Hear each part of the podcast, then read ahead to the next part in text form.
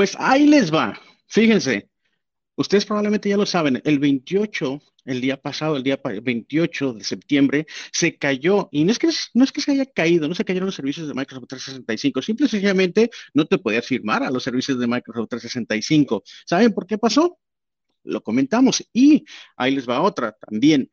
Microsoft, en lugar de invertir 5 mil millones de dólares en TikTok, prefirió, le hizo más sentido invertir 7.500 millones de dólares en Cenimax.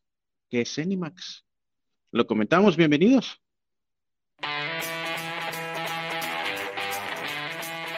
Bienvenidos.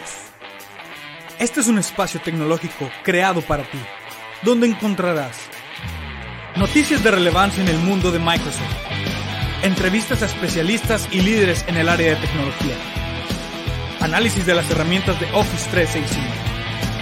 Todo esto y mucho más. Quédate con nosotros, esto es Team Be Productive Live.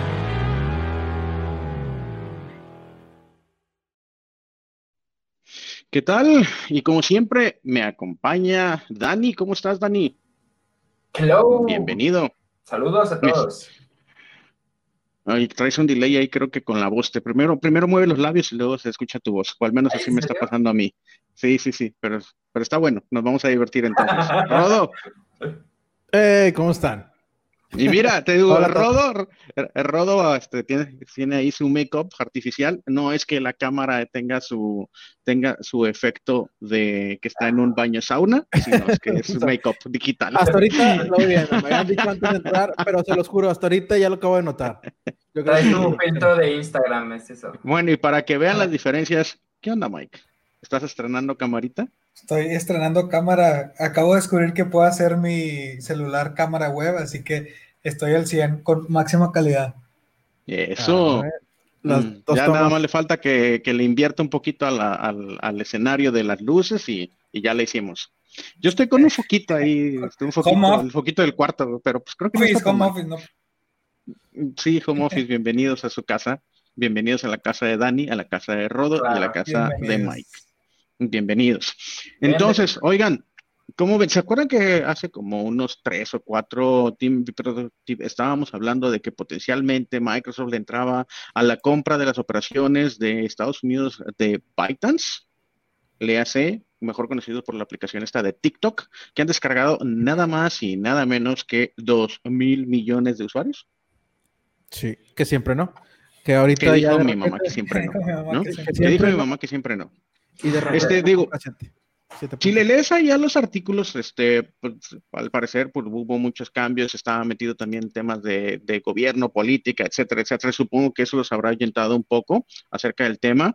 Este, amenazaba el presidente de los Estados Unidos, el amigo de Rodo, este Trump, que, iba, que, iba a bloquear, ¿no? Que iba a bloquear la, aplicación y que la aplicación entonces ya no se iba a poder instalar, desde, tenían que sacar desde las de las tiendas oficiales, ¿no? Tanto la de Apple como la de Google, eh, etcétera, ¿no? Entonces, pues bueno, calladito Microsoft agarró y dijo, no, no, ya no, ya no voy a seguir ese deal, etcétera.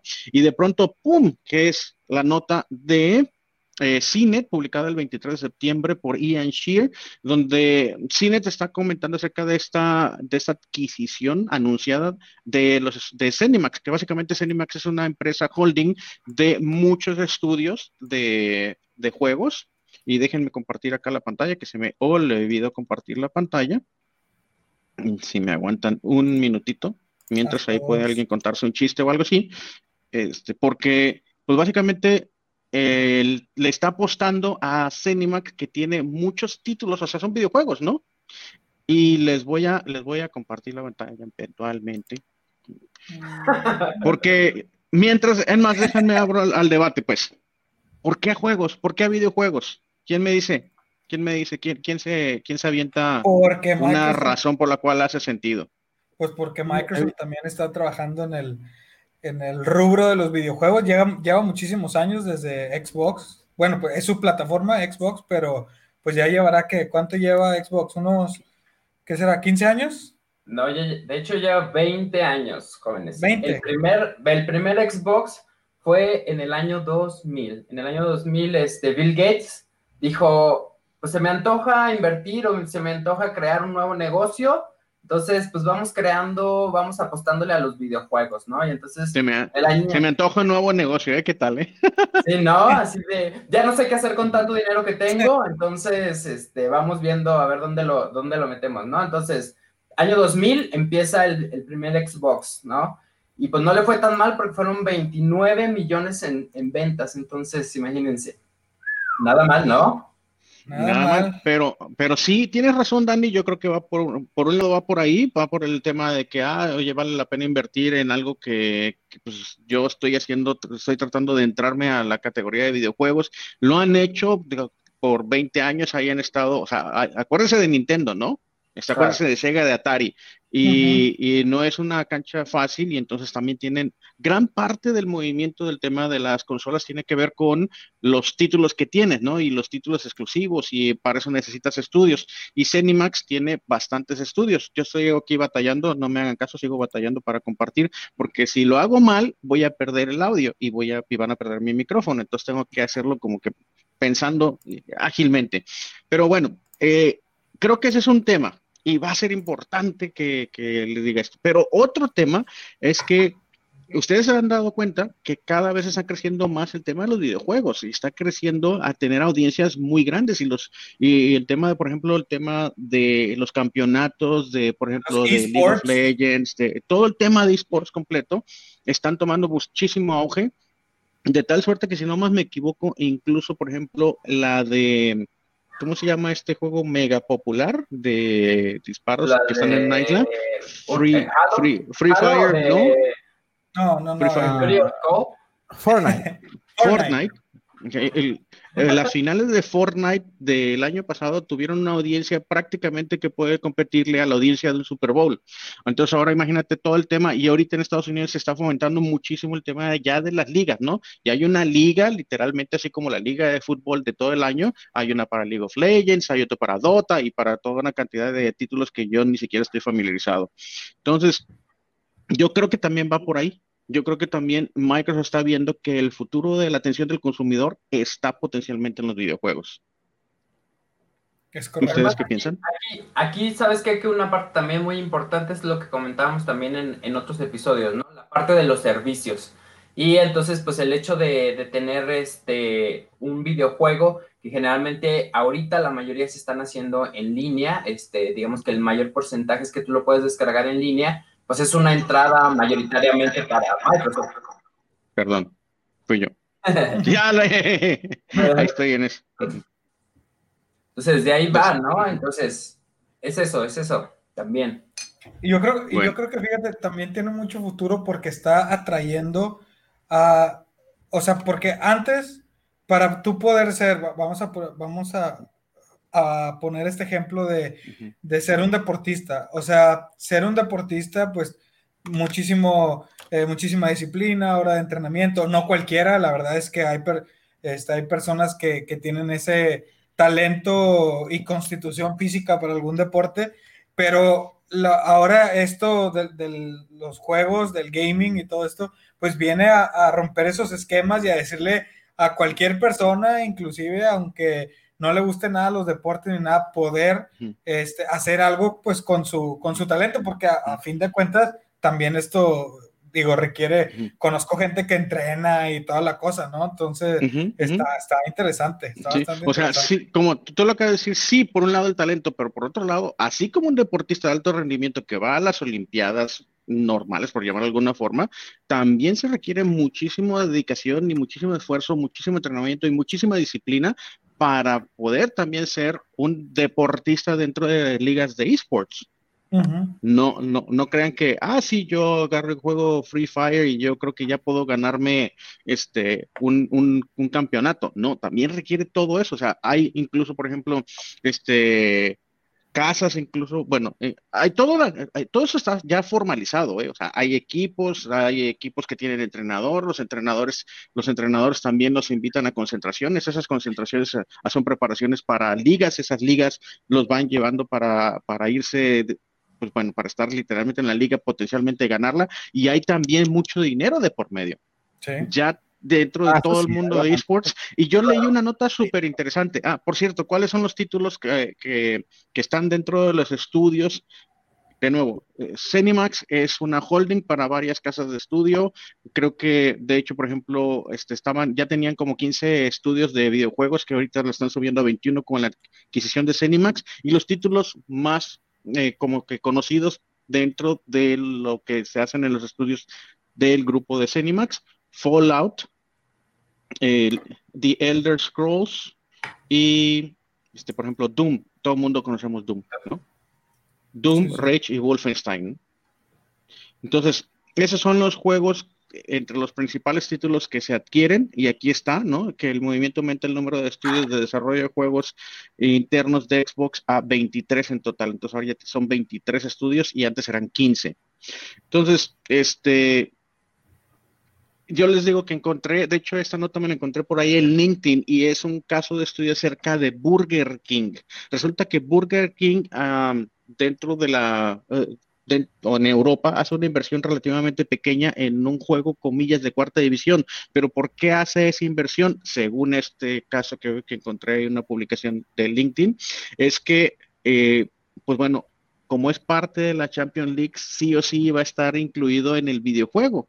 Y luego empiezan a hacer toda una serie de dinámicas en donde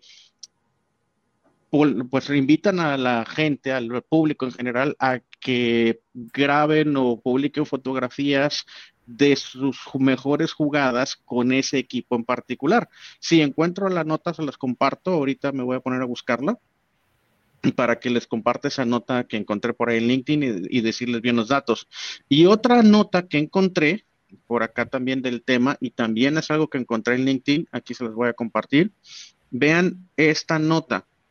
Esta nota es una publicación de un diario en Chile. ¿Listo? Y este diario en Chile publica, vamos a hacerle el zoom, publica cómo aumentó el tráfico prácticamente durante la época de pandemia. Y si se fijan ahí el detalle, como lo dice el titular, el incremento de tráfico no fue Zoom, no fue Netflix. El tráfico que más aumentó según la Subtel, que es como quien dice aquí, como si fuese la Secretaría de Telecomunicaciones, algo así, este, el gaming, el tráfico de gaming incrementó 315.1%, coma uno básicamente es punto uno, ¿no? Redes sociales el 71, navegación web, video 57, ¿no? Ahora, ojo, pues yo creo, no estoy seguro, que los videojuegos consumen más, en general, más ancho de banda y más gigabytes que, una película, pero igual supremamente significativo, ¿no?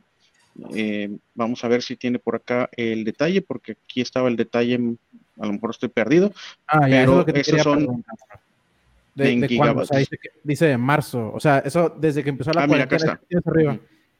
El de 315%. Sí, Sí, sí, sí, sí, claro. Y esas son cifras en terabytes. ¿Ok? Entonces el video subió a 3.651 terabytes. Perdónenme, mis amigos chilenos, me lo hacen súper difícil porque ustedes utilizan el punto para separar los miles y las comas para los decimales. Exacto. Y gaming 78, subió, de, subió a 78 mil. Entonces, si tú lo ves en total, en realidad el total de tráfico es mucho mayor en video, ojo, ¿sí? Pero el incremento más importante es en gaming. ¿Listo? Ahora, aquí hay unos datos también súper interesantes por acá, que dice que no era necesario ser un experto para, para visorar que habiendo declarado la pandemia y bajo la situación de la cuarentena en varias regiones del país, el consumo de Internet iba a crecer como una espuma en los hogares chilenos. Lo que era imposible de predecir era cuánto sería el aumento. La Subsecretaría de Telecomunicaciones, Subtel, realizó completo análisis sobre el tráfico de datos fijos móviles del periodo de marzo a julio, o sea, desde que se declararon las primeras cuarentenas hasta los números que el, que el C19 obligaron a confinar. ¿Por qué dije C19? Porque si no, este, creo que YouTube se enoja. Este, y comparado con el mismo periodo del 2019, el tráfico de Internet fijo sufrió una fuerte alza. Y, ah, y es que este era otro tema, creo que lo tienen allá abajo. Este, también lo separan en móvil y fijo. Entonces, en móvil es en donde se dio el aumento mucho mayor versus, eh, versus este móvil, ¿no? Entonces la gente jugaba más en una PC. Esto también lo vemos en la demanda incluso de computadoras de escritorio, incluso de computadoras, laptops, todo esto se reflejó. Y esta nota también se la dejamos por ahí, están en los comentarios como siempre, para que la estudien más a detalle, porque aquí abajo está justamente la versión de móvil. Entonces en móvil creció solamente gaming. Irene, saludos, pero con permiso. Este, en móvil creció. ¡Va! Perdón. ¿Qué pasa? ¿Qué pasa? En, me estoy peleando con eso. En Mac Gaming, en móvil fue 143%. ¿Listo? Entonces, yo sí creo que tiene también que ver con acceso al consumidor. Y ahí es en donde encuentras la relación. Oye, ¿por qué, por, qué, te interesaba TikTok desde un principio? Microsoft no es comúnmente una empresa de consumidor. Como que el consumidor final que no está relacionado con tecnología, como que no la conoce mucho. Pero se me hace interesante, uno, que incluso haya considerado TikTok. Y ahora esto con gaming, y yo veo ese factor común, el consumidor. Ahí se las dejo. Muy bien. ¿Ustedes qué piensan? Lo vemos en los comentarios. No, y aquí pónganse a comentar en vivo. Ya sé. los comentarios, a ver qué, opinan ustedes. ¿A dónde van? Oigan, este, les platico, bueno, ya, ya empezamos ahí en la parte de, de, Xbox, ya estábamos platicando que tiene ya 20 años, este, en el 2000 decíamos que fue el primer Xbox que se, que se lanzó al mercado, Después fue evolucionando poco a poco. Tenemos un Xbox 360 que sale en el 2005, checando mis datos aquí. 2013, el Xbox One. Luego en el 2016, el Xbox One S. Y 2017, el Xbox One X. Eh, cada uno de ellos pues, ha ido evolucionando, ha ido mejorando muchísimas cosas que la verdad es que también una parte muy importante que tiene Microsoft pues, es toda la parte de software. Entonces, le he estado invirtiendo muchísima lana en esta parte, pero también una cosa muy importante y que los gamers agradecen mucho, que es la parte del hardware. Eh, aquí Microsoft le ha estado invirtiendo en esta tecnología de cómo hacer este pues esta consola más pequeña, ir ajustándole cada uno de los dispositivos y que vaya funcionando, porque una de las cosas que también es muy importante es la parte de los controles, por ejemplo. Los controles ha ido agregando eh, dispositivos que hacen que al momento que estemos jugando, pues sea muchísimo más realista. Y lo vemos ahí porque cuando estamos jugando, el control se agregó una parte que es vibratoria. Entonces, a la hora que estás disparando, a la hora que estás entrenando, empieza a vibrar el, control. Entonces eso hace pues una, una experiencia más inmersiva, ¿no? Y, por ejemplo, la parte del Kinect, esta parte de que ya, ya puedan estar detectando este, nuestros movimientos que se pueden integrar a, un juego, pues eso es muchísimo más importante, ¿no? Y ahorita... Oye, pero el Kinect, eh, en el Kinect, el Kinect lo habían descontinuado, ¿qué no? No, ya no, sacaron una versión 2.0. Ah, sí. Yes, entonces sigue funcionando, sigue funcionando ahí.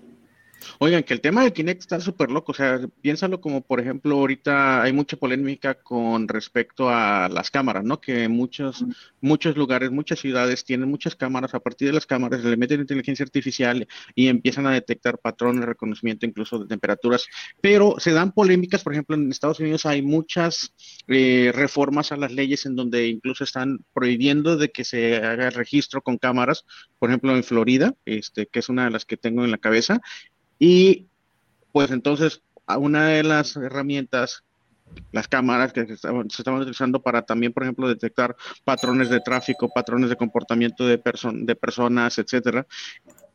Kinect, irónicamente, Kinect, justamente, ¿qué es lo que hace? Detectar movimiento. Entonces, Kinect empieza a ser una le empiezan, están, este, me he encontrado artículos en donde los artículos son los que mencionan que, este, mira, se va Mike y no se, no se quita. ¿eh? qué, grosería, Mike. Pero bueno. pero yo tengo el poder. pero entonces, este, pero entonces el tema está en que también con Kinect han hecho bastantes estudios que Kinect, inteligencia artificial, machine learning, etcétera, también pueden empezar a hacer todos estos patrones de entender todos estos patrones de movimiento de personas, de autos, de cosas, este, a partir de información anonimizada, como la que pueden interpretar a partir de Kinect. Ahí se las dejo. Exactamente. Para que le busquen al respecto. Oigan, y entonces, este, pues ya Microsoft, pues ya va evolucionando, les había comentado, y pues ya en septiembre lanza su, su, nuevo, su nueva consola. Entonces, no sé si me pudieran compartir aquí mi, mi pantalla para pasarles ahí un, un preview. Septiembre, septiembre dices. No sería noviembre. Bueno, yo tengo entendido que es noviembre, digo, porque yo también estoy ya con mis ojos en una. En unas consolas. Ah, Entonces dije yo, no, o sea, es que México es noviembre. Ah, no, no, no. O sea, de hecho, el lanzamiento se hizo desde septiembre. O sea, el anuncio fue desde septiembre ya. O sea, mm. esto ya está ahí. Ya, ya pueden empezar a juntar sus ahorritos para cuando en noviembre que ya empiece a salir, ya ahora sí, adelante. Les voy a poner aquí, este es un, un, intro que ya este, que sacaron y que es con el que están haciendo la promoción de, de esta nueva consola. Como les iba comentando, bueno, la idea es que pues van ajustando ciertas, eh, desde los dispositivos eh, en el software hasta el hardware. La verdad es que año con año le están invirtiendo muchísimo más porque, pues como decía Manuel, o sea, la competencia ahorita está canija, ¿no? O sea, porque tenemos otras empresas que también están generando consolas que pues van a la par, van a la par y entonces esto es una competencia al día a día.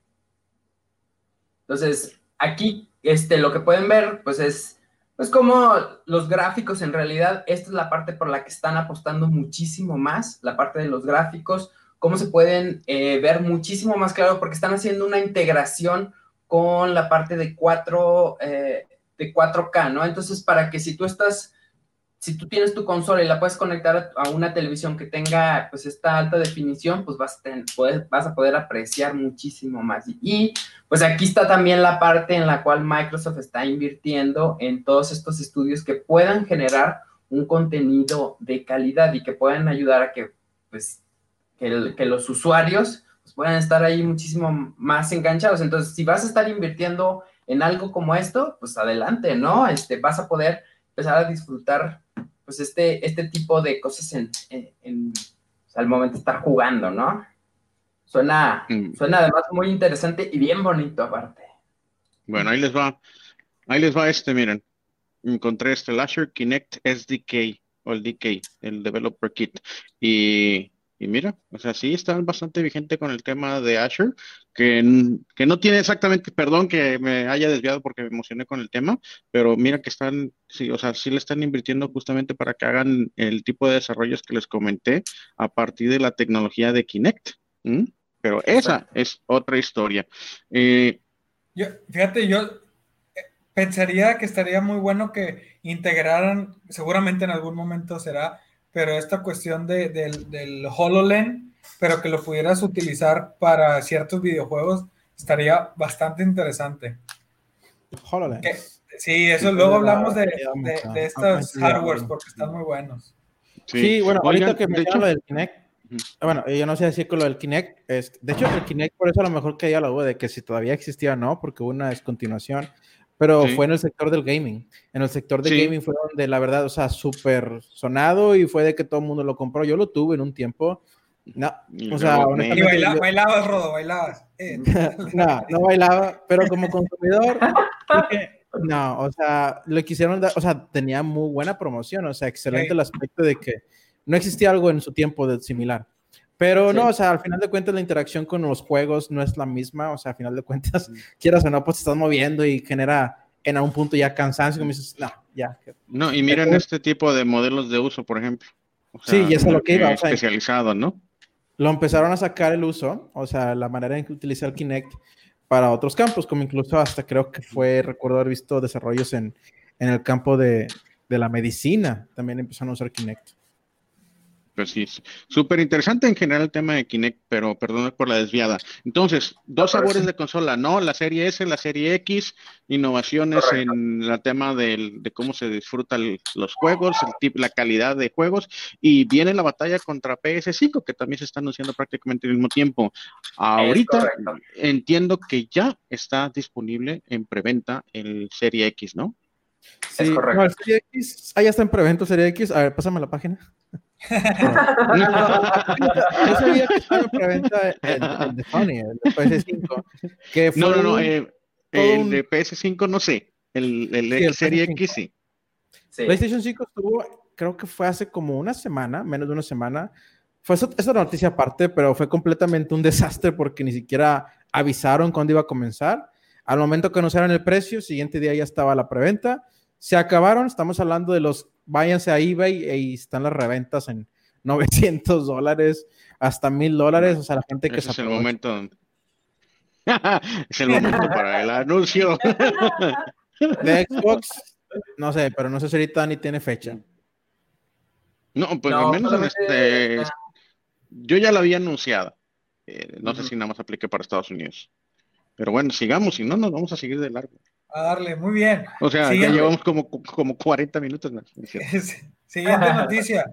Eh, este año el Game Jam 2020 básicamente es un concurso en donde niños en Latinoamérica van a estar eh, trabajando para desarrollar videojuegos. ¿Quién lo está patrocinando? Atrás de esto está eh, Lenovo, Microsoft y Crack the Code.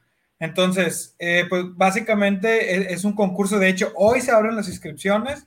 Este, para niños nada más de 8 a 13 años que quieran aprender a desarrollar videojuegos, eh, pues eh, todo el equipo en el back, como les digo, es de, Microsoft, van a estar utilizando eh, una, es un programa de este código abierto que se llama Make Code, que es pues básicamente para aprender todas estas cuestiones de, de código de desarrollo de videojuegos. Entonces, Va a estar muy interesante. Obviamente los primeros lugares van a elegir cinco.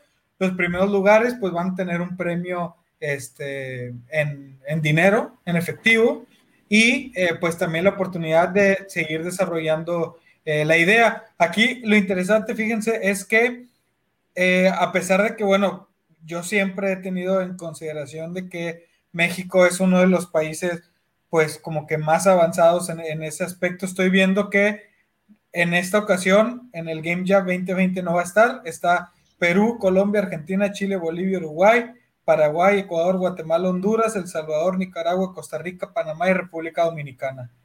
No hacemos acto de presencia. ¿No estás compartiendo pantalla? No, no, no, no estoy compartiendo pantalla. Sí, no. O sea, de Latinoamérica no va a estar México. El icono de Latinoamérica no, está. Sí. México no va a estar. Dijo como eh, pongan otra vez la, la, onda esa del, este, que no sé si vieron el, el, que decía de que, ah, es que los países mexicanos, que hablaba algo así, que decía el México del Norte y luego México Central, que era México de la Selva era Brasil y cosas así. Entonces, sí, el, el México representante de Latinoamérica, pues en esta ocasión, por algún motivo que desconozco, no vamos a estar en el Game Jam, pero pues creo que es algo muy interesante y si tienen este, hijos que les interesa la cuestión de videojuegos, creo que es una muy buena opción para inmiscuirse en ese mundo. De hecho, hay todo un tema alrededor de Minecraft y Minecraft para la escuela. Se están fomentando y están buscando la manera de llevar como que la programación de una manera más didáctica con cosas que le interesan a incluso a jóvenes de minoría de edad. Y está, y todas esas iniciativas se fijan cómo están haciendo una cadenita de, oye, ¿sabes qué? El gaming desde el lado de la parte, cómo utilizar el gaming como una herramienta para que los niños vayan descubriendo sus pasiones, ¿no? Y bueno, saquemos a Rodolfo porque, ah, no, regresó, regresó, Pero ya me va mejor, creo que ya me va mejor. Menos peor. Menos peor, sí. ¿Qué sigue? ¿Qué sigue? ¿Qué sigue? Oigan, este, pues yo traía 11 razones, pero yo creo que ya vamos recortando, entonces les voy a dejar en 5 nada más. en 5 razones por qué habrían que, adquirir o, comprar un, Xbox, ¿no? De estos nuevos. La primera razón es, este, tiene un hardware, ¿No, tienes, ¿No tienes una cortinilla para eso? ¿Una pleca? Para ah, razón número uno. No, pero no. Uno. Ah. ¿Me estás esperando, neta? Habla. No, no, no, no, va a pasar. No, ok. Ándale. Este, ajá, razón. ok, la primera. Tiene un hardware muy potente. La verdad es que, con, como les comentaba, ya tiene 20 años trabajando en esto, entonces no, no es algo que haya salido de ayer a ahora. Y una cosa también es muy importante, eh, si bien la, la competencia está muy fuerte con las otras consolas que hay en el mundo, pero Microsoft lleva la, delantera en, la parte de hardware y la parte de software. Inclusive muchos de los competidores han tomado eh, lo que ya tiene Xbox para replicarlo en sus consolas, ¿no? Entonces, esa eh, parte eso es un no, eso es un no Microsoft Lover. A ver, en los comentarios, ¿están de acuerdo? Exactamente. Oigan, la segunda. Ya va en la razón número 5, ¿eh? Por cierto. No, sí, ah, la 2. Ah, ok. Ah, la 2, la 2, la 2, la 2, Este, una parte que se llama Smart Delivery. Ese gato. Híjole. Me está supliendo. Ah, ya vi porque decías que, que, había un delay, ya vi. Sí, se está viendo un delay.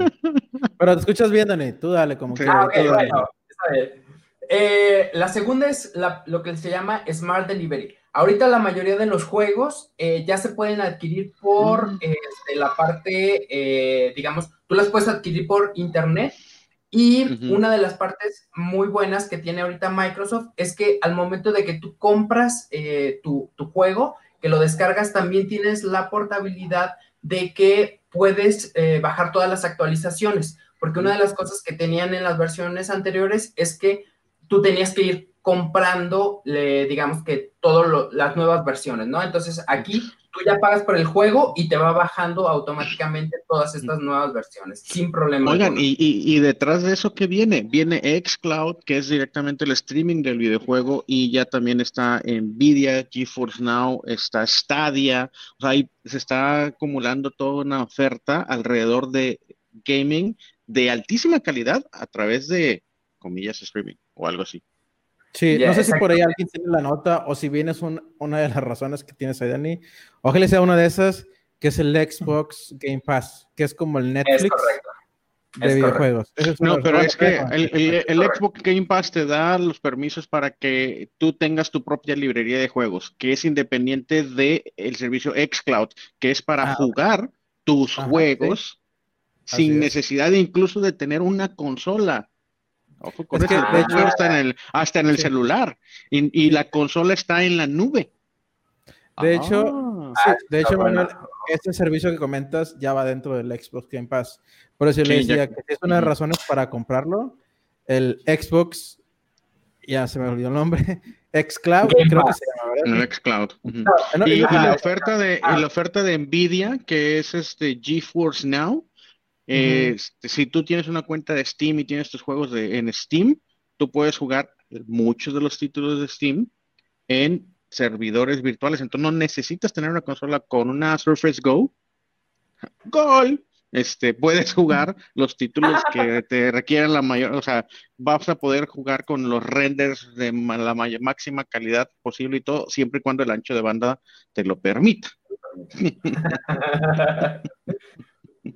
Oigan, pues sí, la, razón número tres es esto que dice Rodo, este, el Xbox Game Pass, que es el Netflix de los de, Xbox. Mm. Inicialmente, eh, pues Microsoft le apostó con 100 juegos. Ahorita al momento, pues hay un catálogo de 250 juegos que tú puedes descargar y puedes este, seguir jugando, ¿no? Entonces, esto también es, es muy bueno.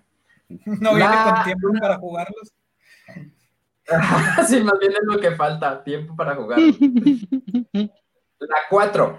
La 4. La razón número 4 es la retrocompatibilidad.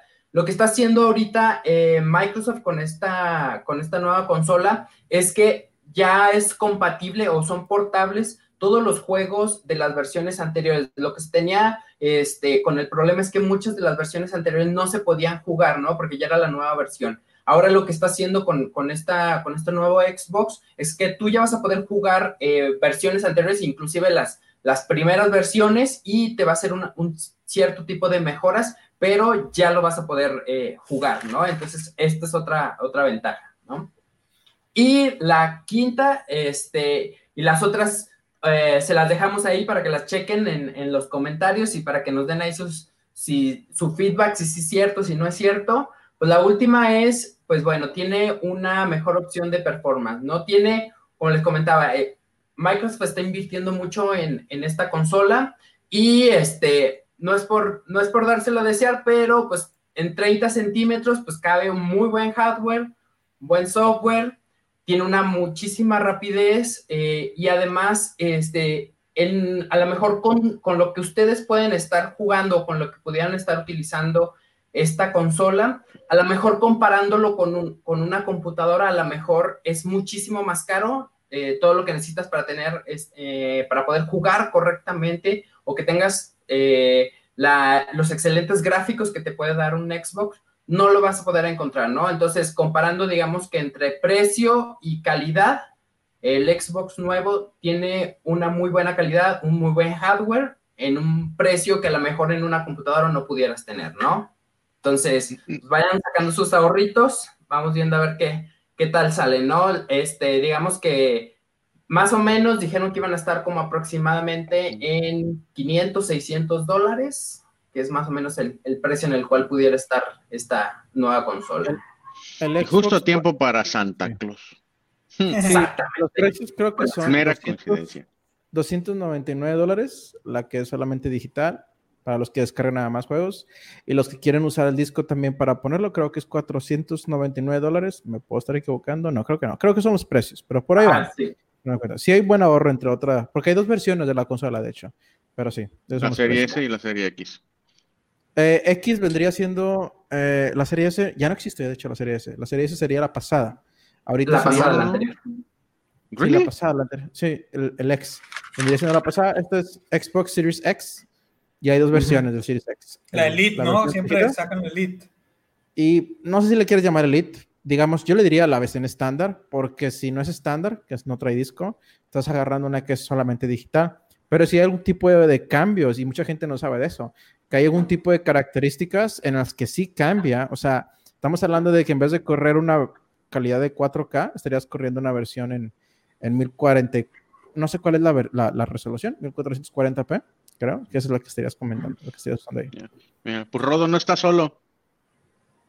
Sí, dicen, yo quiero la consola. Yo quiero la consola, tiempo para poder usarla. para todo el tiempo. El primero es el Xbox All Access, cuesta $34.99 al mes, que es una suscripción mensual. Y el otro es este, el Standalone, $499.99. Entonces, ahí está. Creo que el que mencionas All Access es que te rentan la consola, ¿no?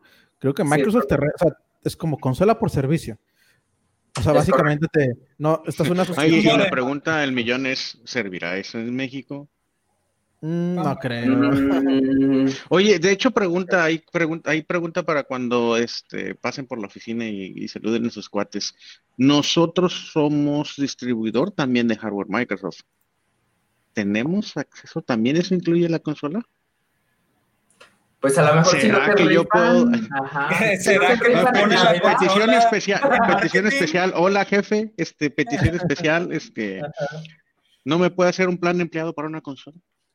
Solo para, con fines este, didácticos, solo para... No, para, para, entender el producto, que lo pongan en marketing, ahí lo, vemos si funciona. Y, y, luego hacemos cursos de Be Productive, ¿no?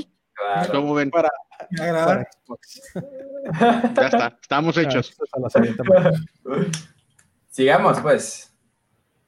Venga. Rodo, todo tuyo. Ahora, creo que estamos empezando ya con lo que es roadmap, Miguel. Empezamos con lo Ahora estamos, empezando con la parte seria de ah, sí, ahora sí. Oh, pues entonces, denme un segundo. Listo, ah, ah, vamos.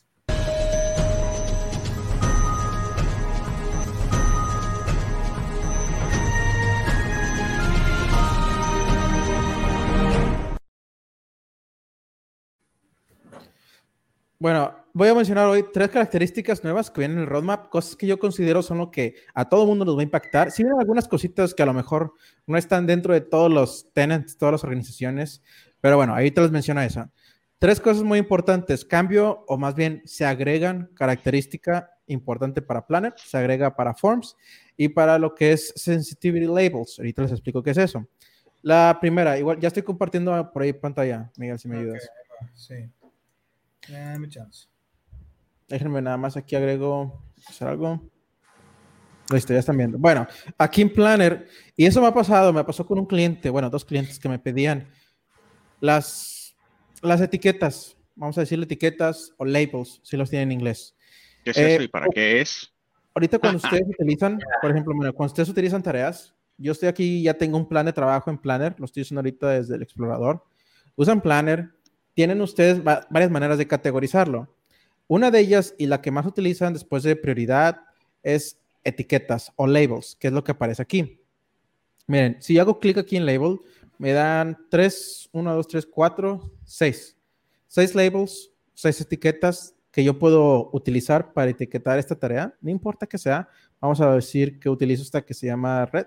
A lo mejor es muy importante y listo. Estos, de hecho, los nombres, ustedes se los pueden cambiar. ¿eh? O sea, si yo agrego la tarea, le puedo cambiar el nombre red y le puedo poner mejor. Muy importante. No, ¿saben qué? Vamos a ponerlo así como. Súper requete contra importante súper importante. Comprar Xbox, que no se les pase. ¿Ven? Así lo pueden cambiar. Entonces, una de las cosas que me, que me trajo dos clientes, yo recuerdo, es, oye, pues es que está bien, pero ¿qué pasa si quiero agregar más? Y ahí estuvimos tiempo, digo, pues suena lógico, si lo puedes hacer a través de Outlook, que también funciona con etiquetas Outlook para sus correos electrónicos, puedes agregar varias etiquetas y tú los vas creando. ¿Por qué no en Planner? Y ahí estuvimos y nunca encontramos. Entonces, no se puede, lamentablemente. Ahorita, al día de hoy, no pueden agregar más etiquetas. Entonces, el primer roadmap que les voy a explicar es que ya actualmente está en desarrollo que se pueden agregar hasta 25 labels, etiquetas, como lo manejen en Planner. O sea, lo van a poder categorizar. No sé cómo van a funcionar los colores, imagínense, vienen aquí varios. No sé si ustedes van a poder escoger colores. En Outlook tú puedes escoger también un color. El nombre, obviamente, supongo, sí se va a poder, pero los colores no sé si ah, también nos los va a asignar Planner, así como nos lo asigna a nosotros. Entonces ya van a tener una lista de hasta 25 que van a poder utilizar. ¿A quién le va a servir? A esos planes de trabajo, ustedes organizaciones que manejan, eh, en uno de los casos de uso que, que, yo tuve con un cliente, eran regiones. Entonces ellos utilizaban labels para saber el, todo el plan de trabajo en el que estamos involucrados 20, 30 personas ¿Cómo categorizamos por regiones y usaban etiquetas? Entonces puede ser en uno de los casos. Bueno, entonces es una de las cosas que viene con Planner. El segundo que va a venir es con Forms. Esta está buenísima, ¿eh? Y no vamos a dejar, no vamos a dejar mentir, Miguel. Yo creo que a todo el mundo que cuando nosotros vamos con lo que son cursos de Be Productive, nos piden o nos encontramos con ese, con ese muro, ¿eh? O sea, incluso yo siento como que es un muro para mí, como que, ah, voy a tener que llegar y decirles casi siento que es una mala noticia con esto de Forms. Y te lo voy a decir que es. Cuando están ahorita ustedes utilizando Forms, que es lo que estoy compartiendo, aquí tengo una encuesta de satisfacción. Ah, súper bien, ¿puedo hacer encuestas? Ah, ¿puedo reemplazar SurveyMonkey o algún otro software de, de, encuestas? Sí, les enseñamos cómo hacerlo, cómo lo pueden utilizar para encuestas de satisfacción, el trabajo, de cómo va todo, incluso hasta con clientes, etcétera. Súper bien. Pero aquí está la situación en la que yo les decía ahorita, siento como que la mala noticia. Bueno, cuando van a compartir ustedes, tienen dos formas. Pueden compartir para, o sea, compartir se refiere a que yo voy a mandar esta encuesta para que ustedes, la persona a quien se los envía, puedan responder. Existen dos opciones. Cualquiera con este link, cualquiera con este link quiere decir que cualquier persona que tenga ese link eh, va a poder contestar, interno o externo, gente ajena a la organización como interna. Y también tengo la otra opción de solamente gente en la organización puede responder y listo. O sea, solamente esos dos. O todo mundo o nadie. Básicamente es lo que nos está diciendo. Todo mundo con gente externa o todo mundo de tu organización o nadie. Entonces, el siguiente que va a aparecer, y es una muy buena noticia, por eso les decía que vienen forms. Eh, por aquí lo tengo, déjenme ver, ya se me perdió. Pero básicamente lo que les iba a explicar es que forms ya nos va a dejar agregar. Esta es en Forms ustedes ya van a poder tener gente específica, ¿ok? O sea, en vez de nada más tener esos dos, miren, aquí está. Ya está en desarrollo, se estima que para octubre esté ya saliendo esa característica en el que ustedes van a poder tener una tercera opción. Esa tercera opción es gente específica. Si ya utilizan OneDrive SharePoint, tienen esa opción de compartir documentos con gente específica. Lo van a poder hacer, hacer también a través de Microsoft Forms. Entonces, si ustedes ven esto en compartir, estas dos opciones que aparecen, ya viene en octubre en el que van a poder escoger ciertas personas o grupos específicos también con los que van a poder contestar, que le van a poder contestar su encuesta. Entonces también pueden ser selectivos. Es una muy buena noticia para mí, que doy mucho de esto de Forms. Entonces, la última. Uno de los roadmaps menciona que, no sé si lo utilizan ustedes, bueno, yo lo, sí lo utilizo a veces, que es Azure Information Protection. Es como una categoría, bueno, funciona de muchas maneras. Hay muchas cosas que se pueden hacer con Azure Information Protection. Lo que va a hacer ahora, una de las características de Azure Information Protection es que me deja clasificar la información, me deja encriptarla, me deja ponerle ciertos permisos que viajan con la información. Como dicen, la información es la mejor manera de protegerse, la información es cuando se protege a sí misma. Entonces, utilizamos eso. Aquí, por ejemplo, tengo el documento de Word abierto si ustedes no lo tienen, no se preocupen, no es algo que a lo mejor no necesiten, pero si necesitan encriptar su información o protegerla, ustedes tienen que instalar en su computadora o su dispositivo algo que se llama Azure Information Protection eh, Client. Es una como un add-on para sus aplicaciones de Office, para Outlook, Word, PowerPoint, etc. Y aparece este candadito. Bueno, a mí aparece candadito, he visto otros usuarios que les aparece como sensitivity, pero es lo mismo, la misma eh, tecnología. Y ustedes categorizan esto. Mi organización puede hacerlo de manera automática. Ya instalé esta aplicación. Yo tuve que hacer todo un proceso para que cuando yo escriba un mensaje, si la organización dice automáticamente, quiero que si el mensaje dice o el documento dice eh, nómina, automáticamente lo va a etiquetar. Esas son las funciones que tiene Azure Information Protection, dependiendo del plan que manejen. Entonces, pero a lo que iba es todo esto, yo lo tuve que instalar. Lo tuve que hacer, tuve que descargar para poner esto. Imagínense a sus usuarios de la organización, pues llevarlos por este proceso puede ser que consuma mucho tiempo, mucha gente a lo mejor no tiene la experiencia para hacerlo. Eh, el roadmap que nos aparece aquí es que en octubre ya todas las aplicaciones de Office para Windows van a tener esto automáticamente. Sí, Eso quiere decir que ya, va a estar ahí automáticamente. Únicamente lo que se tiene que preocupar un administrador es tener el licenciamiento correcto para poder utilizar. Igual nosotros con esto que tenemos de seguridad, les explicamos cómo configurarlo. Y ya que esté configurado, ni se preocupen porque ya para después, octubre, yo creo que ya noviembre definitivamente, las aplicaciones que estén de Office en Windows, que sean parte de Office 365, es decir, las que tengan con su usuario de Office 365, automáticamente ya el usuario va a poder utilizar esta opción. O incluso si ustedes lo tienen de forma automática, que detecte nómina y lo haga automáticamente. Pero ya no se preocupen de que él sepa instalarlo, agregar el add-on y todo eso, que es lo que yo tengo aquí agregado, que es el río. Y bueno, entonces eso sería el roadmap de lo que tenemos para, para esta semana.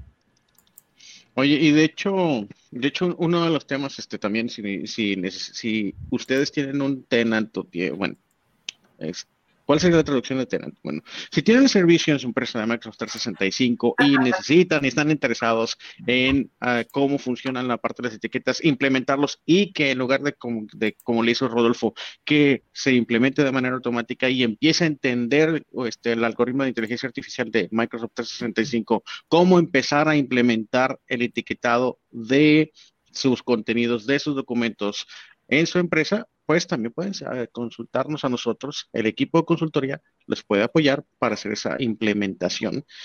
Y no solamente eso, sino que atrás de esto debe de haber una configuración de reglas, ¿no? O sea, ¿de qué sirve que le pongas nómina importante o privado? Si vienen unas, digamos que unas características y unos comportamientos y unas reglas por default, ¿no? Básicas, pero si quieren ir customizando los comportamientos y que, por ejemplo, se, se de, pongan alertas que, por ejemplo, cuando un archivo se comparte fuera de la empresa y tiene cierto nivel de etiquetado, que existe una regla también de notificación, por ejemplo, o incluso de prohibición. Pues ahí se las dejamos también en inquietud, ¿no?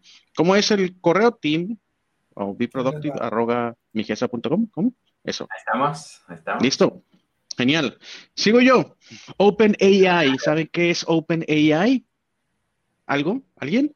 ¿No? ¿OpenAI? No. OpenAI. Bueno, OpenAI es una empresa especializada. Open, open, open, emergencia. ¿Por qué emergencia? Inteligencia. Ah, exacto. Pero bueno, es una empresa que este, uno de los principales propósitos es desarrollar inteligencia artificial, pero básicamente la inteligencia artificial ha, este, tomado primeramente una evolución alrededor de desarrollar inteligencia artificial para tareas muy específicas. Entonces la misión de OpenAI este, la interpreta, o sea, interpreta como que si fuera un sistema generalizado, generalizado de inteligencia artificial. Es decir, un sistema que aprende cualquier cosa, o aprende a escribir texto, o aprende a jugar videojuegos, o aprende, este, básicamente lo que, digamos, lo que le empieces a, alimentar. ¿no? Para que no sea específicamente para una actividad. ¿Con qué propósito nace OpenAI? Con el propósito de ir explorando la inteligencia artificial antes de que otras empresas este, fueran desarrollando inteligencia artificial y que eso se fuera desviando. Y es atrás tiene, digamos que todas unas teorías en donde puede la inteligencia artificial tomar una ruta buena o una mala. Entonces, OpenAI tiene o nace con el espíritu de que se vaya guiando la, inteligencia artificial. Y aquí podemos abrir un debate de miles de años ah, para que la inteligencia artificial pueda irse por una ruta buena, ¿no? Skynet. Entonces, Exacto. Exacto. Este, pues bueno, OpenAI ha sido muy interesante para, para Microsoft. De hecho, Satya Nadella en el 2019 anuncia que van a hacer una colaboración. Esa colaboración en qué consiste? Pues bueno, básicamente toda la información o toda la capacidad de procesamiento, este, pones por ahí mi pantalla, please. Este, Toda la capacidad de procesamiento eh, reside, eh, reside en dónde? Reside en Azure, ¿no? Entonces, desde el 2019 hacen una colaboración, eh, anuncian su colaboración, y ahorita lo que están anunciando, lo que vemos en esta nota, que esta nota es de The Verge, anunciada el 22 de septiembre del 2020, y este, el autor es Nick Stat. Entonces, Nick Stat nos comenta aquí que Microsoft y OpenAI han anunciado una colaboración, una nueva colaboración, y que básicamente baja, bajo el modelo de licenciamiento. Entonces, ahora, a partir del, del 2020, no sé exactamente en qué momento va a empezar a, a correr o a suceder esto, Microsoft tiene un licenciamiento exclusivo de la tecnología de OpenAI GPT-3. ¿Sí? ¿Qué es este? ¿Qué, hace este algoritmo? Bueno, este algoritmo básicamente lo que te permite es de que tú pongas un texto de entrada, el pato azul, y esta inteligencia artificial, a partir de todo lo que ha desarrollado, te puede escribir todo un texto alrededor de pato azul y te lo hace de una forma extremadamente coherente. Si ustedes tienen mucha curiosidad, directamente pónganle el buscador de su preferencia, está el, algoritmo GPT-2 y el algoritmo PT2 ya está disponible públicamente y pueden experimentar, ¿no? Entonces, si la versión 2 ya hacía textos coherentes, en al menos en idioma inglés, pues imagínense lo que potencialmente podría ser GPT-3, ¿no?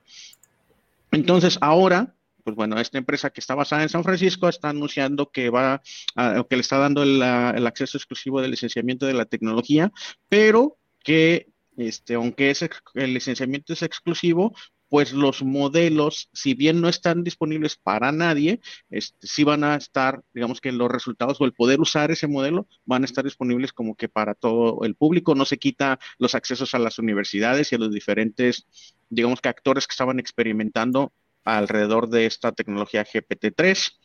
¿Qué es lo que más dice por acá? que las dos compañías habían estado este, colaborando, sí, desde hace un buen tiempo, desde 2019. Eh, que es la tercera iteración de este lenguaje o, moderación del lenguaje.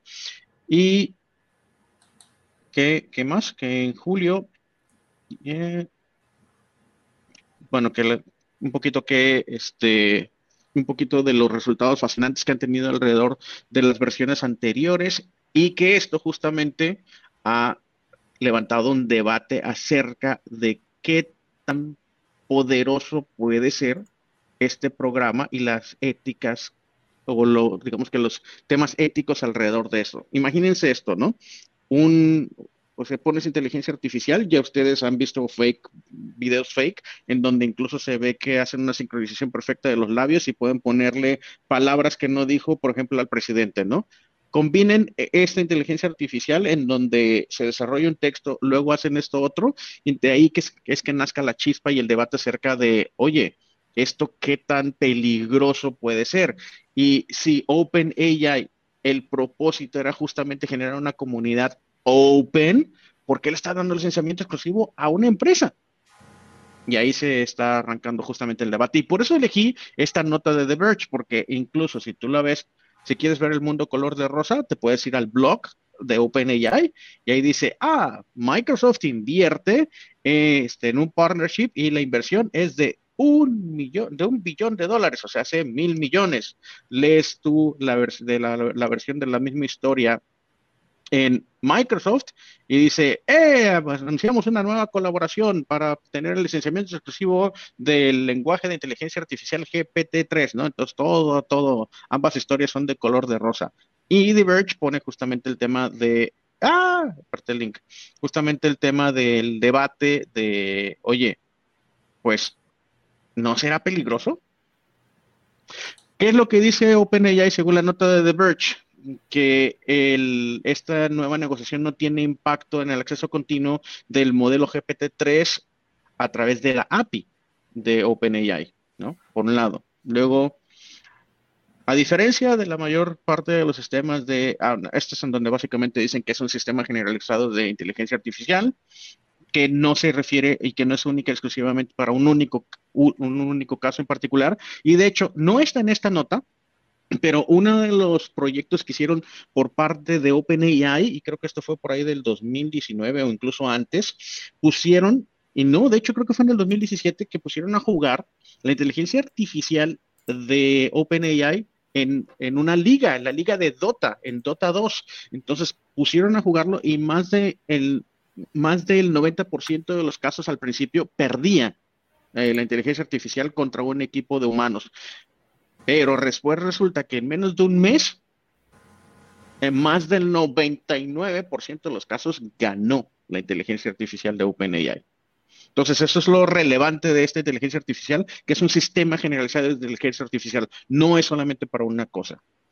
Y entonces, ¿ustedes qué opinan? Rodo, Dani, Oye, no, sé si, no sé si habías oído que, por ejemplo, también mm. estaba, este, Microsoft está participando en, yo creo que luego les traemos bien la nota cómo viene, pero Microsoft está participando con el gobierno de Estados Unidos para identificación eh, facial, utilizando este, AI, para esta parte de la votación que va a haber en noviembre. Bueno, y ojo, y es que ese es, ese es uno de los ejemplos. Esa inteligencia artificial está buenísima para ese caso en particular. Lo sorprendente y preocupante de OpenAI es de que es esa inteligencia artificial que puede servir para entrenarte en todo. ¿Sí? Y ahora le estás dando acceso exclusivo a una empresa. ¿Qué onda? ¿Qué es lo que yo creo? La verdad es que yo creo que todos vamos a tener oportunidad de sacarle beneficios a esa inteligencia artificial cuando está licenciada exclusivamente para Microsoft, porque lo vamos a ver en la forma de nuevos servicios de Azure. Eso es lo que yo creo. No, no, no me iría a teorías de conspiración ni nada de ese rollo. Pero pues bueno, esa es mi opinión. ¿no? yo tampoco. Está, yo creo que no, no, no es una información que, le interese a muchos, ¿no? Ha, habido, ha habido casos, no me acuerdo ahorita de la, de la empresa, qué bueno, porque luego me van a mandar a, ahí a fusilar, pero hubo un caso muy grande de, de, robo de, datos, creo que era con, con esta red social azulita, pero que, tenían toda esa eh, información y lo estuvieron utilizando de manera errónea. Entonces... Ah, hay, una, hay una serie, hay una serie en Netflix alrededor de eso. Bueno, hay sí, una la serie de Dilema.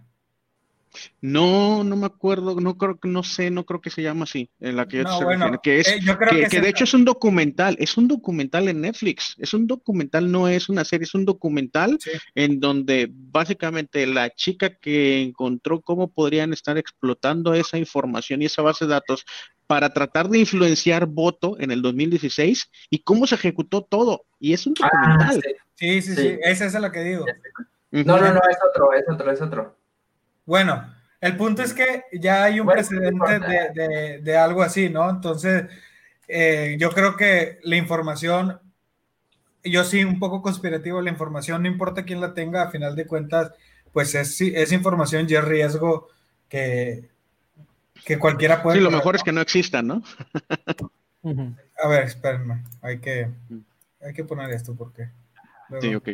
al, final del día, lo que, lo que concluye ese, el, documental que dices, este Mike, dice, si, si, si no te están vendiendo un producto, es que tú eres el producto. Vendiendo. Está muy interesante, pero bueno. Pero también cómo se utiliza todo ese tema de inteligencia artificial para encontrar si eres un perfil lo suficientemente débil para ser influenciado y cómo la llevan, o sea, ese, ese, documental está súper abre ojos, ¿eh? Sí, sí, sí. Y pues, si ya pasó, va a volver a pasar, o sea. Claro. Y va a ser peor, pero bueno, esa es otra historia. En fin. Sigue. Vamos. Última noticia del día de hoy. Venga, última, última y nos vamos. Ah, pues ah, bueno. ¿Yo? ¿Otra vez? No, tú, Rodo. Ah. tenemos, tenemos, todavía pendiente la del Stream 2.0. Ok, voy a compartir pantalla. Stream. Mucha gente no, no toma mucha ventaja de esto, pero es una excelente plataforma para, para capacitación, sobre todo. Para tener videos, para tenerlo de manera privada, que mucha gente utiliza lo que es todavía otros servidores como YouTube o sea, para poner sus videos como eh, que sean dentro de la organización, yo sugeriría Stream, que es la herramienta que viene dentro de Microsoft de Office 365. Entonces, esto que viene ahora, de hecho, esta noticia es de petri.com, viene escrita por Tony Redmond, nos da más o menos como un resumen de los cambios y cómo va a impactar Stream 2.0 a las plataformas que ya existen, sobre todo las plataformas de almacenamiento en Office 365. Entonces, esto fue anunciado en el Ignite. Esto que viene con SharePoint, con el uso de OneDrive, con el uso de eDiscovery también, nos dice cómo, cómo se van a combinar estas plataformas. Entonces, Stream 2.0, la noticia no trata mucho sobre qué cosas o qué cambios vienen en Stream, pero más bien cómo va a impactar a todo lo demás. Entonces, una de las cosas ahorita que ustedes, si ya utilizan lo que es Stream, si utilizan Microsoft Teams, por ejemplo, para las reuniones, todo lo que ustedes graban o si alguien más graba de su organización, se va automáticamente a Stream. Ahí en Stream, ustedes pueden encontrar sus aplicaciones. Dentro de Stream pueden encontrar lo que es su, su portal y pueden ver también sus reuniones.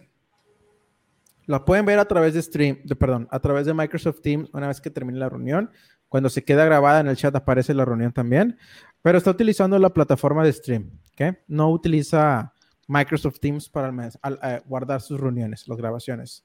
Utiliza Stream. Entonces, cosas que vienen o los cambios es que ahora el almacenamiento, de hecho voy a poner algo que a lo mejor no tiene muchos en la mano, lo voy a poner acá por mientras. Es cómo utiliza el almacenamiento Stream.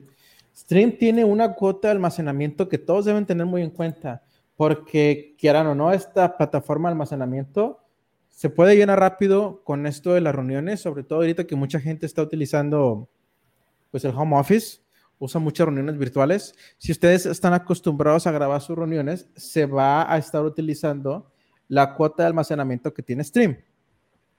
Y antes de pasar a la nota, para los que no saben, una de las cuotas que tiene Stream es de que ustedes van a recibir todas las organizaciones independientemente del tamaño de la organización, sean 100 o 1000 personas en la organización, obtienen 500 gigabytes de, almacenaje, de almacenamiento para sus reuniones, para sus videos, todo en conjunto. ¿Como empresa? como empresa, así es. Como organización, todos obtienen esto. Y después, por cada usuario que tengan licenciado dentro del tenant, con una cuenta de Office 365 que sea, que no sea F1, por ejemplo, que sí aporte a esto del almacenamiento, obtienen 0.5 de almacenamiento. ¿Ok? O sea, yo nada más les dije este comentario, o sea, simplemente descarten las licencias F1, que si, si todavía sigue igual, no cuenta para este 0.5, no importa si tienen, que son las de eh, First Line Worker, no utilizan, sí pueden utilizar Stream, pero no aportan al almacenamiento. Bueno, en fin, entonces, digamos, tienen una organización, obtienen 500 y esta organización tiene 100 empleados, pues estaríamos obteniendo total por los .5 por licencia, eh, que son 500, 550. 50 más, más bien. Si tenemos 100, serían, 550 gigabytes de almacenamiento para todos los videos y reuniones. Bueno, el cambio es que viene, eh, ya que les mencioné esto, ahora va a poder utilizar SharePoint Online y va a, poder utilizar OneDrive for Business como el almacenamiento de sus reuniones, únicamente reuniones. Es decir, si por ejemplo yo tengo una reunión ahorita con Daniel y yo selecciono grabar esta reunión, como yo la seleccioné, se va a guardar, como es una reunión uno a uno, se va a guardar en mi OneDrive for Business. Y mi OneDrive tiene un terabyte de almacenamiento, muchísimo más de lo que tiene toda la organización. Entonces, eso va a ayudar a quitar espacio, más bien dejar de utilizar cuota de stream y pueden dejar ustedes lo que es stream para videos de entrenamiento, capacitación, como un portal de videos en sí, y no estar utilizando almacenamiento para sus reuniones. Entonces, en SharePoint Online, igual, para esas que son reuniones de, meetings, por ejemplo, que tengan en un grupo, se almacenan en el sitio de SharePoint. Ahora, también nos menciona que va a poder utilizarse con eDiscovery. eDiscovery es una de las características de seguridad y compliance que maneja Office 365.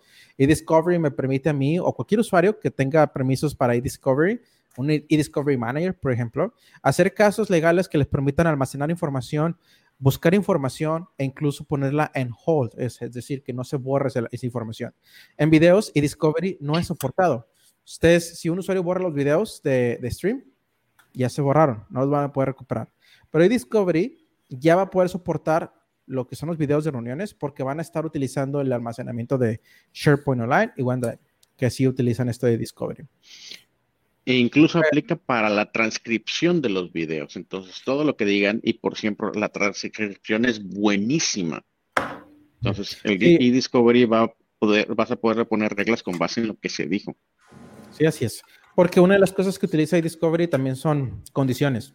Eh, antes de condiciones también existen los keywords, que son palabras clave que a ustedes les gustaría. Que si alguien dice nómina, por favor, eh, quiero que me busques y me hagas un caso, que me busque toda la información, incluyendo ahora con esto que va a pasar, este, que me digas en qué reuniones o qué grabaciones se mencionó la palabra nómina. Es lo que les platicaba ahorita con etiquetas, que es otro tema aparte, pero es similar. O sea, si dice nóminas alguien dentro de la reunión, me le pones un seguro, un candado y me lo, me lo almacenas ahí, que es el in place hold.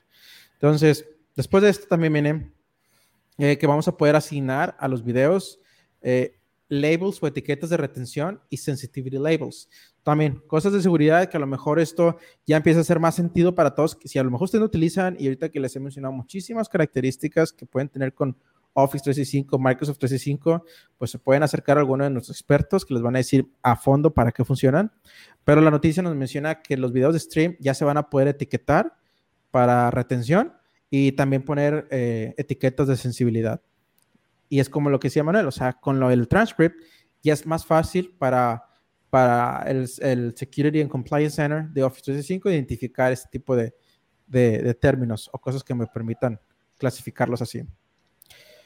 También, y el Guest User Access, si ustedes tienen reuniones con gente externa, la gente externa o invitados no pueden ver eso. O sea, una, vez que se van de la reunión, ustedes sí lo pueden ver y después les llegan los mensajes, oye, es que quiero ver la reunión que grabaste, veo que no lo puedo hacer. No, porque eres externo. Eso no se puede en stream. Ya con esto, ahora sí se va a poder. En Stream 2.0 ustedes van a poder darle permisos al externo de que vea el video donde él estaba en la reunión. Y esto es lo que les mencionaba también. Los videos personales, que es lo de las reuniones, van a ser guardados en OneDrive for Business. Entonces, eso está muy bien y, y esto se, se, se, beneficia mucho las características de seguridad de Office 365, sobre todo las de retención, in-place hold y discovery, todo eso. Eh, también otra de las cosas es de que la cuota, bueno, son dos, nos menciona también esta noticia, hay, hay sus pros y sus contras, ¿ok? Porque en cuanto al, al, pro de esto es de que ahora vamos a tener un poquito más de almacenamiento en SharePoint Online, que es la misma que utiliza, por ejemplo, los sitios de equipo. Es, aquí lo tengo, eh, SharePoint Online creo que es un terabyte, si no me equivoco. Mucha gente a lo mejor también, organizaciones están enterados de esto, pero es importante saberlo. ¿Cuánto almacenamiento tiene una organización? Es un terabyte por organización. Si se acuerdan, ahorita les mencioné el stream, que eran 500 gigabytes por organización. Bueno, en SharePoint Online es un terabyte por organización, más aparte 10 gigabytes por licencia comprada dentro de la organización. ¿Ok? Entonces, ahora vamos a utilizar parte de ese almacenamiento. Es lo que les decía, el pro es de que... Eso, eso es SharePoint. ¿correcto? Eso es SharePoint Online. Así es. Esto es SharePoint, esto es Stream. Esto que les mencioné es la cuota de Stream y la cuota que vamos a estar utilizando ahora con este cambio es esta, dentro de, SharePoint. Pero tengan muy en cuenta que SharePoint es la tecnología que utiliza Microsoft Teams, que este ya viene siendo como el, el, contra de todo esto.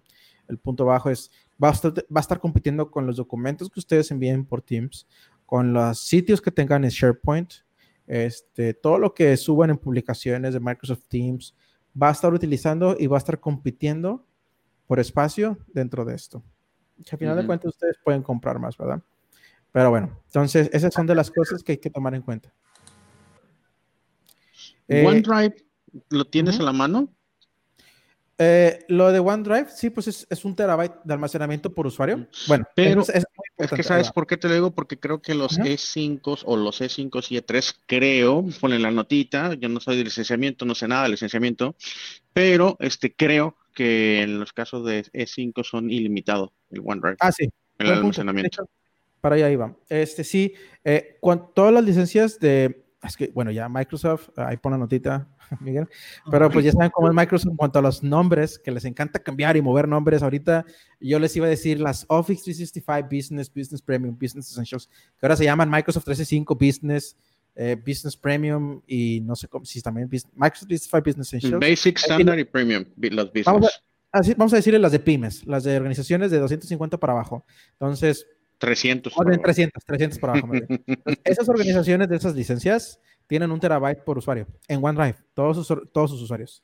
En las de Enterprise, que es lo que te decías, Manuel, creo, y yo también a lo mejor me quedo en dudas, casi como tú, es en la E3 o E5. Entonces, ahorita checamos, ya ven que Microsoft cambia esas características, pero esas organizaciones que tienen Enterprise pueden utilizar, empiezan no, no con un terabyte, sino más bien 5 por usuario, empiezan con 5 por usuario, pero tienen su límite, bueno, más bien, no tienen un límite, son ilimitadas. Vamos a decir el mejor caso, el mejor escenario. Una organización con licencias de E5, que es top tier, ¿verdad? La más elevada. Entonces, esta organización, mientras y siempre y cuando tenga cinco usuarios, a menos cinco usuarios, Microsoft le va a otorgar almacenamiento en OneDrive, únicamente en OneDrive, para ese usuario, ilimitado. Empieza con 5 terabytes que es lo que le va a dar al usuario. Y si el usuario necesita más, tiene que levantar un caso a través de su administrador para que este administrador levante un caso con Microsoft y que le empiecen a asignar el ilimitado, que básicamente lo que hace Microsoft es de que les da bloques de 25 terabytes a ese usuario y si sigues necesitando, otro bloque de 25. Y si necesitas utilizar, otro bloque de 25, que es a través como sitio personal de Chip. Ya me desvío pero sobre todo muchísimo de Pero es que es un punto que qué bueno que lo trajiste, Manuel, porque a veces no, no se les platica mucho a las organizaciones. Bueno, oigan, este, yo les voy a dejar tarea básicamente dentro de los comentarios acá abajo, este, principalmente en el canal de YouTube, en el de Facebook creo que no, pero vayan a los comentarios y les voy a dejar tarea porque uno de los artículos que teníamos hablaba acerca de ponía la sugerencia por parte del autor Dan Patrick de Build Five Nines de que si el director activo de Azure es el eslabón débil o el talón de Aquiles de toda la oferta de Microsoft 365, de la nube de Azure y de la nube de Dynamics 365. ¿Y por qué lo comenta? Porque justamente cuando se cae el servicio, que no se cayó el servicio, eh, ojo, no se cayó el servicio, sino que cuando se cae la habilidad de poderte autenticar tú como usuario, pues básicamente nadie podía acceder a los servicios de Microsoft 365, ni a los servicios de Azure, ni tampoco a los servicios de Dynamics 365. Entonces, se, se hace la cuestión, hace el caso y va armando, de hecho les comparto aquí rápidamente, va armando un poquito el caso para que también ustedes se formen su propia opinión de, ¿será acaso el directorio activo el eslabón débil? Y, y lo va desmenuzando porque, por ejemplo, para el caso de Estados Unidos, ahí te lo va llevando que cuando tú das de alta un, cuando tú das de alta un nuevo portal para una empresa de Microsoft 365, lo haces y te pide el país. Cuando te pide el país, te asigna y no lo puedes elegir tú, te asigna un data center. Para el caso de Estados Unidos, ese data center para el caso de Azure Active Directory es South Central. South Central está en San Antonio y se va desmenuzando varios casos en donde, por ejemplo, cayó un rayo, ese rayo deshabilitó alguna vez en el 2019, ese rayo deshabilita la capacidad de enfriamiento de ese site y qué fue lo que pasó, algo semejante ya nadie puede entrar. Ahora bien, en el caso del 28 de, 28 de septiembre, si tú ya estabas adentro, no tienes problema, puedes utilizar, seguir utilizando los servicios. Está bien interesante, se los recomendamos. Y luego también dejamos por ahí otros artículos, se los dejamos de tarea, están en los comentarios del video, de cuáles son los, fueron los anuncios más importantes de Teams para, eh, dentro del marco del evento de Ignite y este otro temita por ahí que dejamos de predicción de clima con este que no me acuerdo ni con qué porque ese es de Mike, la de Zoom, este, la capacidad que se agrega ahora en LinkedIn para hacer videollamadas o conferencias con Zoom, con Zoom y con Teams directamente desde LinkedIn. El anuncio, Mike, y chao, gracias por acompañarnos. Es correcto. Estás, hablando en mute. Gracias, Mike. Listo. Listo, Mike. Gracias. Muchísimas, muchísimas gracias por, por, habernos acompañado un día más. Eh, les recordamos que, bueno, el servicio de Be Productive es ir a su empresa a capacitar a sus usuarios finales en cualquiera de las herramientas de Microsoft. Eh, pues bueno, hemos trabajado nosotros como, como tal, aquí Rodolfo y yo, hemos trabajado con herramientas Teams, Forms, eh, OneDrive, SharePoint, Outlook, etcétera. Pero ya si ustedes necesitan también, por ejemplo, eh, un assessment de seguridad, lo podemos hacer dentro este, de mi GESA, podemos ayudarles con eso. O si quieren eh, saber de una herramienta como Power BI, que es una herramienta un poco más este, robusta, también lo podemos hacer. Entonces, pues bueno, estamos aquí para servirles en beproactive.migesa.com.mx. escríbanos cuáles son sus necesidades y nosotros pues con mucho gusto les contestamos cualquier duda. Les agradecemos su tiempo. Para todas sus necesidades de Microsoft, be productive arroba mi Nos vemos. Nos vemos. Listo, bye.